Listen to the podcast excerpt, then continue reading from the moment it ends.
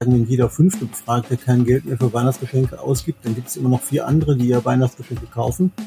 Ähm, insofern bleibt noch ein bisschen Hoffnung. Aber dass Weihnachten in diesem Jahr, was die Geschenke angeht, anders aussieht als in den vergangenen Jahren, ist, glaube ich, klar. Wir schenken uns dieses Jahr an Weihnachten mal nichts. Diesen Satz kennen viele, die verheiratet sind und in diesem Jahr wird es noch mehr Leute geben, die genau diesen Standpunkt vertreten werden. Und zwar nicht nur, weil man sich ja alles sonst kaufen kann, sondern weil vielleicht hier und da das Geld knapp wird. Ein Thema heute hier im Aufwacher. Ich bin Michael Höhing. Hallo zusammen. Bonn Aufwacher. News aus Bonn und der Region, NRW und dem Rest der Welt. Hallo und herzlich willkommen zum Aufwacher am Donnerstag. Ein weiteres Thema heute hier bei uns sind Windkraftanlagen. Die muss man nicht mögen, aber es muss uns klar sein, dass wir Windenergie ganz dringend brauchen, auch vom Hintergrund der Gaskrise. Und das scheint immer noch eine Frage mit hohem Konfliktpotenzial zu sein. Beim Oberverwaltungsgericht in Münster, da gibt es inzwischen eine eigene Kammer, die sich nur mit den Klagen für oder gegen Windräder beschäftigt. Und mein Kollege Henning Rasche, der war bei ein paar Verhandlungen dabei und hat dort einiges erlebt. Seine Eindrücke dann gleich auch hier im Aufwacher. Doch zunächst die Nachrichten aus Bonn und der Region. Der grassierende Personalmangel trifft auch die Bäckerei und Konditorei Vogt aus Wistal-Heimatsheim. Drei Filialen von insgesamt 53 des Familienunternehmens in Bonn und der Region seien nur verkürzt geöffnet, weil er nicht genug Verkäuferinnen und Verkäufer findet. Das sagt der Geschäftsführer Theo Vogt dem Generalanzeiger. Er hoffe aber, dass sich die Situation in wenigen Wochen verbessert. Vogt spricht von sporadischen Schließungen für einen halben Tag. Statt von 7 bis 20 Uhr sei eine Filiale dann nur noch bis 13 Uhr geöffnet. Vogt ist Marktführer in der Region. Allein in Bonn gibt es 18 Filialen. Im Rhein-Sieg-Kreis sind es 21. Noch im Frühjahr hatte Vogt angekündigt, dass man weiter wachsen möchte. Auf die Energiekrise hat das Unternehmen damit reagiert, dass die Öfen in Heimatsheim künftig mit Öl statt mit Gas betrieben werden. In den Filialen würden die Öfen, in denen Backwaren aufgebacken werden, ohnehin elektrisch beheizt, sagt Vogt. Der Geschäftsführer mahnt, die Dinge in der Krise nicht ganz schwarz zu malen. Von Komplettschießungen geht der Geschäftsführer nicht aus. Laut der Website von Vogt sind von den verkürzten Öffnungszeiten in Bonn die Geschäfte an der Brüderstraße in Dransdorf, an der Friedrichallee in Rüngsdorf und an der Hausdorfstraße in Kessenich betroffen. In der Diskussion um die kürzlich aufgetauchten Polizeihubschrauber-Videos aus der Flutnacht vom Ahrtal wird der Ruf der Opposition nach einem Rücktritt von Innenminister Roger Levens lauter. Trete Levens nicht von sich aus zurück, da müsse Ministerpräsidentin Malu Dreyer ihn entlassen. Das fordern die beiden Fraktionsvorsitzenden von CDU und AfD im Rheinland-Pfälzischen Landtag, Christian Baldauf und Michael Frisch. Wer solche Videos nicht als Handlungsaufforderung begreife, sei fehl am Platz, sagt Baldauf. Levens habe alles Vertrauen verspielt. Wenn er nicht den Anstand findet, selbst zurückzutreten, dann muss Ministerpräsidentin Breyer Konsequenzen ziehen, kritisierte der Fraktions- und Parteivorsitzende der CDU in Rheinland-Pfalz. Dreyer müsse sich fragen, wie ihre Verantwortung als Regierungschefin für die Katastrophe und ihre Aufarbeitung aussehe. Die Arbeiten für die Umweltspur auf dem Hermann-Wandersleb-Ring in Bonn haben am Mittwoch zu Stau in Richtung Duisdorf geführt. Bis zum Ende Nicher Ei standen die Fahrzeuge teilweise. Um die gelbe Markierung an der Kreuzung auf dem Hügel anzubringen, die einen separaten Radstreifen kennzeichnet, wurde die Straße erstmal nur vorübergehend einspurig. Bis Ende Oktober sollen Radfahrer und Busse zwischen Duisdorf und Endenich in beiden Richtungen mehr Platz bekommen. Die Umweltspur soll ein zehnmonatiger Test sein. Vorbild ist die Oxfordstraße, die schon seit einigen Monaten den Verkehr aufteilt. Autos haben noch eine Spur, die zweite ist vor allem für Radfahrer und Busse gedacht. Auf der neuen Spur Spur auf dem Wanderslebring, der laut Stadt eine wichtige Ost-West-Achse ist, können Busse künftig ohne Verzögerung am Stau vorbei zum Ziel fahren, während der Radverkehr ebenfalls von den Autos abgeschirmt rollen kann. Für den Individualverkehr steht da noch eine Spur je Fahrtrichtung zur Verfügung zu unserem ersten Thema und das wird uns allen so gehen. Die Preise steigen und steigen und steigen. Im Supermarkt ist fast alles teurer geworden. Ich schüttel immer regelmäßig den Kopf bei Schlagsahne. Das ist mein liebstes Beispiel. Früher habe ich für einen Becher meist so 39 Cent bezahlt. Jetzt sind wir bei 99 Cent für einen Becher Schlagsahne. Im September lag die Inflationsrate bei 10,1 Prozent und sie wird vermutlich noch weiter steigen. Fast alles ist teurer geworden. Es sind so ein paar Kleinigkeiten, bei denen es tatsächlich günstiger geworden ist. Zum Beispiel Tomaten, die sind über 10 Prozent günstiger als noch im Jahr 2021. Oder, und da war ich auch überrascht, Fernseher sind auch über 9 Prozent günstiger geworden in diesem Jahr. Eine nahende Gas- oder Stromrechnung, die lässt bei den meisten von uns jetzt aber auch nicht unbedingt die Kauflaune ansteigen. Und das eigentlich jetzt im Herbst, wo die vielen Geschäfte in unseren Innenstädten hoffen, dass wir wieder mehr shoppen gehen. Georg Winters aus der Wirtschaftsredaktion ist da. Hallo Georg. Hallo Michael. In sieben Wochen ist erster Advent. Man mag sich das noch nicht so richtig vorstellen können, weil wir gerade so mitten im goldenen Oktober sind. Es gab eine Umfrage im Auftrag von eBay und da sagt jeder fünfte Deutsche, dieses Jahr gibt's keine Weihnachtsgeschenke. Das finde ich ziemlich krass, wo wir ja eigentlich an Weihnachten immer sehr spendabel sind. Also trifft diese Inflation, die wir jetzt mitmachen seit einigen Monaten ja schon, trifft uns das jetzt so hart, dass es jetzt dann auch an so Dinge wie Weihnachtsgeschenke geht? Ja, am Ende, ähm, du hast ja selbst gesagt, 10,1 Prozent Inflation zuletzt und dass die Zahlen möglicherweise sogar noch weiter steigen. Äh, das spürt jeder von uns im Portemonnaie und das führt natürlich auch dazu, dass man Ausgaben einschränkt da, wo man sie früher nicht eingeschränkt hat. Äh, und dann gibt man eben kein Geld für Weihnachtsgeschenke aus. Man muss dann andererseits natürlich auch sagen, wenn jeder fünfte Befragte kein Geld mehr für Weihnachtsgeschenke ausgibt, dann gibt es immer noch vier andere, die ja Weihnachtsgeschenke kaufen. Ähm, insofern bleibt noch ein bisschen Hoffnung. Aber dass Weihnachten in diesem Jahr, was die Geschenke angeht, anders aussieht als in den vergangenen Jahren, ist, glaube ich, klar. Und wir müssen auch nochmal festhalten, ich meine, das, das ahnt man schon, für die Geschäfte in unseren Innenstädten ist das Weihnachtsgeschäft existenziell wichtig. Es sind die wichtigsten vier Wochen im Jahr. Ja, das ist so. Das gilt natürlich vor allen Dingen für die Branchen, die vornehmlich die Geschenkebranche darstellen. Das sind so äh, Läden, die äh, Schmuckuhren verkaufen, die Spielwaren verkaufen, die Haushaltswaren verkaufen, die Elektrogeräte verkaufen. Für die macht das Weihnachtsgeschäft, also das ist ja die, der Umsatz, der in den Monaten November und Dezember entsteht. Dieser Umsatzanteil macht ungefähr 25 Prozent, aus manchmal auch 30, je nach Sparte ist das nochmal unterschiedlich. Auf jeden Fall ein eklatanter Anteil dessen, was die im Jahr umsetzen. Und wenn davon ein Teil, ein großer Teil wegfallen könnte, dann ist das natürlich doppelt schmerzlich für, die, für eine Branche, ja ohnehin nicht gerade irgendwie auf Rosen. Nun, nun ist der Handel ja selten zufrieden, sagen wir es mal vorsichtig so. Also es gibt zu wenig Umsätze, dann ist das äh, Wetter an den Adventsamstagen schlecht. Der Online-Handel wird immer stärker, das setzt natürlich den Geschäften in den Fußgängerzonen zu. Das ist auch alles sicherlich richtig. Schaut man sich aber hingegen mal so die Preise an, da liegen Klamotten zum Beispiel gerade mal so 1,5 bis 2 Prozent über dem Vorjahresniveau. Äh, also da geht man offensichtlich da nicht so mit bei, bei der Preisspirale. Rechnet sich das für die denn überhaupt dann noch? Die haben doch auch mit gestiegenen Kosten zu kämpfen, so ein Geschäft. Ja, ob sich das rechnet, ist, ist die eine Frage. Die haben ja ohnehin äh, Margen, die sagen wir bei 1,5, 2, 3 Prozent liegt. Das ist nie so doll gewesen im Handel. Andererseits ist es natürlich auch schwierig, weil der Wettbewerb ist so stark, dass sich viele Unternehmen das gar nicht leisten können, alle Kostensteigerungen an die Kunden weiterzugeben. Und da muss man halt sehen, dass man damit klarkommt. Diese Energiekrise ist im Handel immer doppelt zu spüren. Zum einen müssen die selbst mehr Geld für Energie aufwenden, also mehr Geld für Gas bezahlen, für Strom bezahlen, für sonstige Kosten. Und andererseits ist natürlich auch zu spüren, dass die Kundschaft dann eben auch weniger Geld zur Verfügung hat, ihre Ausgaben deutlich einschränkt. Und wer dann noch verkaufen will, der muss natürlich Konzessionen machen. Und das geht natürlich teilweise bei den Teilen zumindest. Wird es denn so sein, dass, dass diese, ich will es nicht wieder Krise nennen, weil wir sind, wir sind so krisenerprobt in den letzten Jahren. Aber werden diese Zeiten, die wir jetzt durchmachen, wird das Spuren hinterlassen im Handel? Also werden es da einige Geschäfte auch nicht schaffen? Ja, das ist zu erwarten. Also früher hat der Stefan Jens, Hauptgeschäftsführer beim Branchenverband HDE, mal gesagt, 50.000 Ladenlokale könnten dem äh, der Corona-Krise, glaube ich, sogar noch zum Opfer fallen. Jetzt sind es, das redet davon 16.000 Geschäften, die aus dem, äh, die ausscheiden könnten, die also aufgeben könnten. Das ist immer die Frage, wie man das fasst, welchen Zeitpunkt man da erwischt.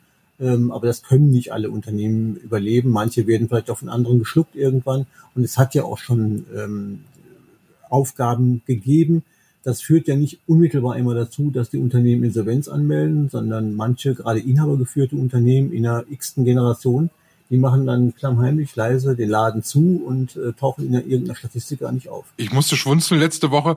Ich habe im Supermarkt eine junge Frau an der Kasse vor mir gehabt, die ganz selbstbewusst 250 Euro im Bar mitgenommen hat. Das kann man ja an einigen Supermarktkassen. Und die, die zwinkerte mir so zu und sie sagte dann, ja, das ist die Energiepauschale, das ist jetzt mein Taschengeld. Das dürften, glaube ich, nicht alle so gesehen haben, wahrscheinlich auch eher die wenigsten. Ich hätte jetzt aber auch gedacht, dass der eine oder andere vielleicht das als willkommene äh, Bonuszahlung gesehen hat und Dreck im Handel umsetzt. Das kann man aber nicht so sagen. Nee, aber wenn, wenn er und sie eigentlich klug sind, dann tun sie genau das möglicherweise nicht, auch wenn das für den Handel nicht so gut ist. Aber du wirst auch diese Energiepauschale gesehen haben, dann kriegt halt jeder 300 Euro. Aber rein rechnerisch, äh, wenn man im nächsten Jahr eine Nebenkostenabrechnung kriegen würde, zum Beispiel irgendwie, keine Ahnung, 3000 Euro vielleicht beträgt, dann machen diese 300 Euro gerade mal 10 Prozent dessen aus, was man für die Bezahlung der Rechnung im nächsten Jahr braucht. Und das ist natürlich schwierig. Und dann jetzt zu sagen, ähm, nach dem Motto, dann gebe ich das Geld mal für Weihnachten aus, das überlegen sich viele, glaube ich, zweimal. Zumal es ja auch noch versteuert werden muss und auch nicht komplett die 300 Euro übrig bleiben am Ende des Tages. Ich habe auch ein ganz schlechtes Gewissen. Ich war übernächste Woche in Urlaub. eigentlich auch so eine Zeit, ja. wo man eigentlich gar nicht in Urlaub möchte, weil man denkt, wie soll ich denn den Winter bezahlen? Es ist, also es wird nicht leichter auf jeden Fall und es wird auch für den Handel am Ende des Tages nicht leichter. Ähm, das, was der HDE, glaube ich, vergangene Woche verkündet hat, hat er gesagt, das reale Minus, also preisbereinigt wird von fünf Prozent im zweiten Halbjahr betragen.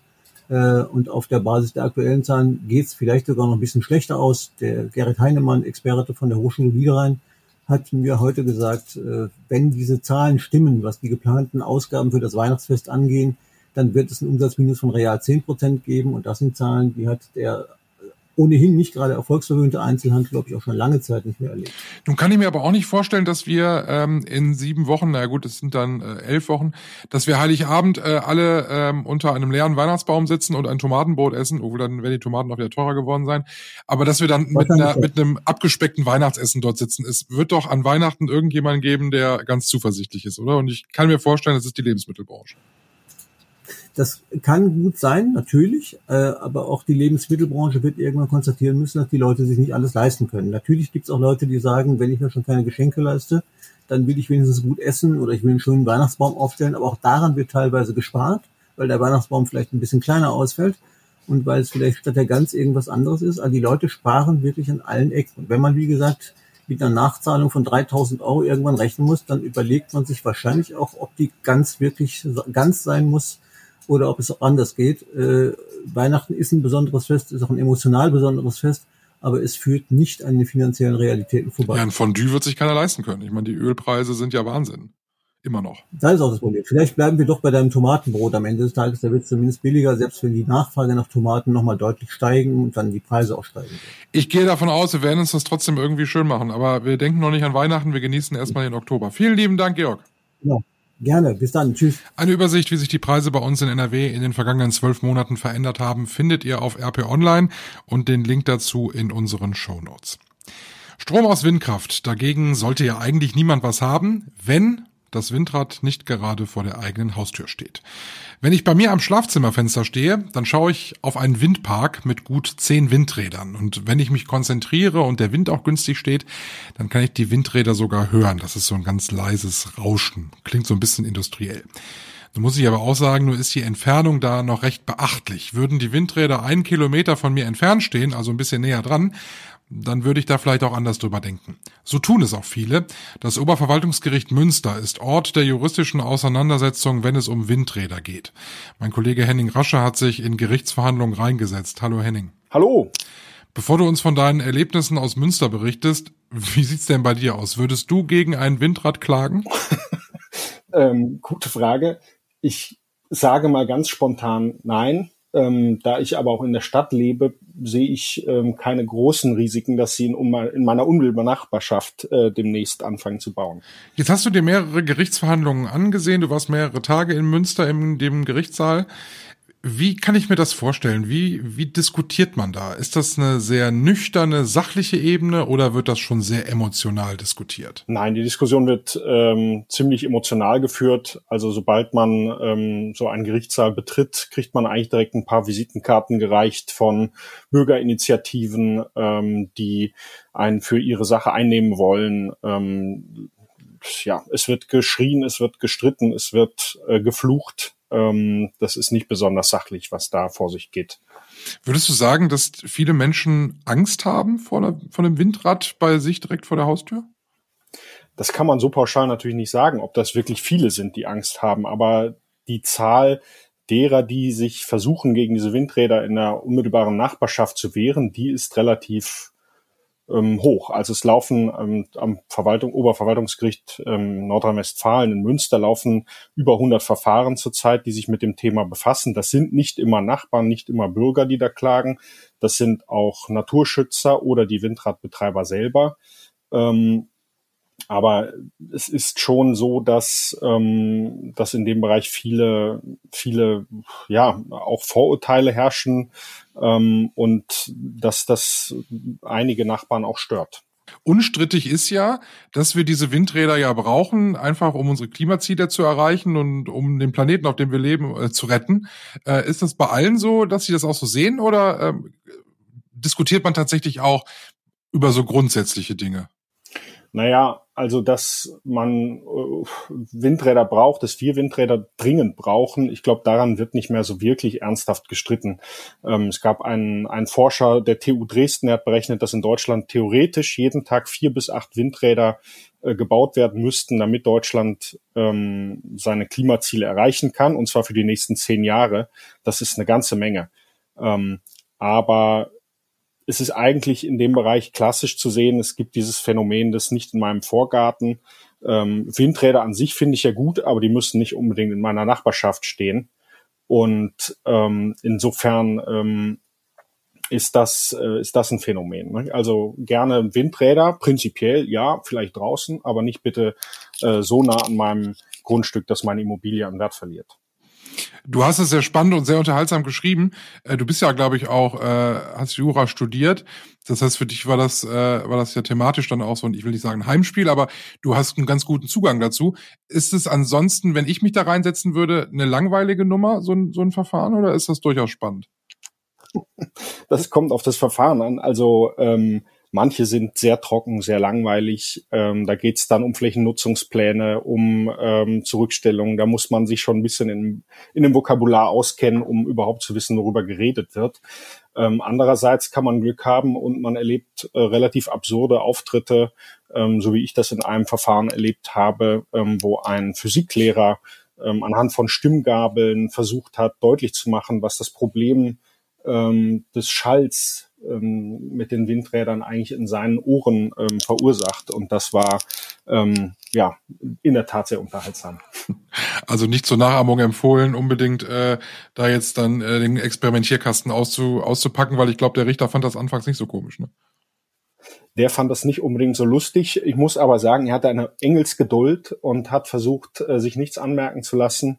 Aber irgendwann, äh, als der, als der ähm, Kläger sein 18. Blatt Papier aus der, aus der Tasche holte, ähm, wurde er dann doch mal langsam nervös, ja. ja, da war dann wohl die Grenze erreicht. Vielen lieben Dank, Henning, dass du uns von deinen Erlebnissen aus dem Gerichtssaal in Münster erzählt hast. Ein sehr lesenswerter Artikel, den Henning geschrieben hat. Den Link dazu in den Shownotes, wie gewohnt. Wir schauen noch auf den heutigen Tag. Was wird uns begleiten? Die Eurowings-Piloten treten heute in ganztägigen Streik. 24 Stunden lang hat die Pilotgewerkschaft Cockpit zum Streik aufgerufen. Jeder zweite Eurowings-Flug wird wohl ausfallen. Außerdem schaut man heute vor allem in der Kultur- und Literaturszene nach Stockholm. Da wird nämlich der Literaturnobelpreisträger bekannt gegeben. Und wir schauen noch aufs Wetter. Es gibt heute Sonnenschein mit 17 Grad maximal. Dazu am Nachmittag vielleicht mal ein bisschen Nieselregen. Morgen der Freitag wird mit 17 Grad nicht wärmer, aber auch nicht kälter. Es gibt allerdings mehr Wolken bei uns in NRW. Das war der Aufwacher für heute Donnerstag, den 6. Oktober. Ich bin Michael Höhing. Schön, dass ihr dabei wart. Und wenn ihr mögt, bis morgen. Tschüss. Mehr Nachrichten aus Bonn und der Region gibt's jederzeit beim Generalanzeiger. Schaut vorbei auf ga.de.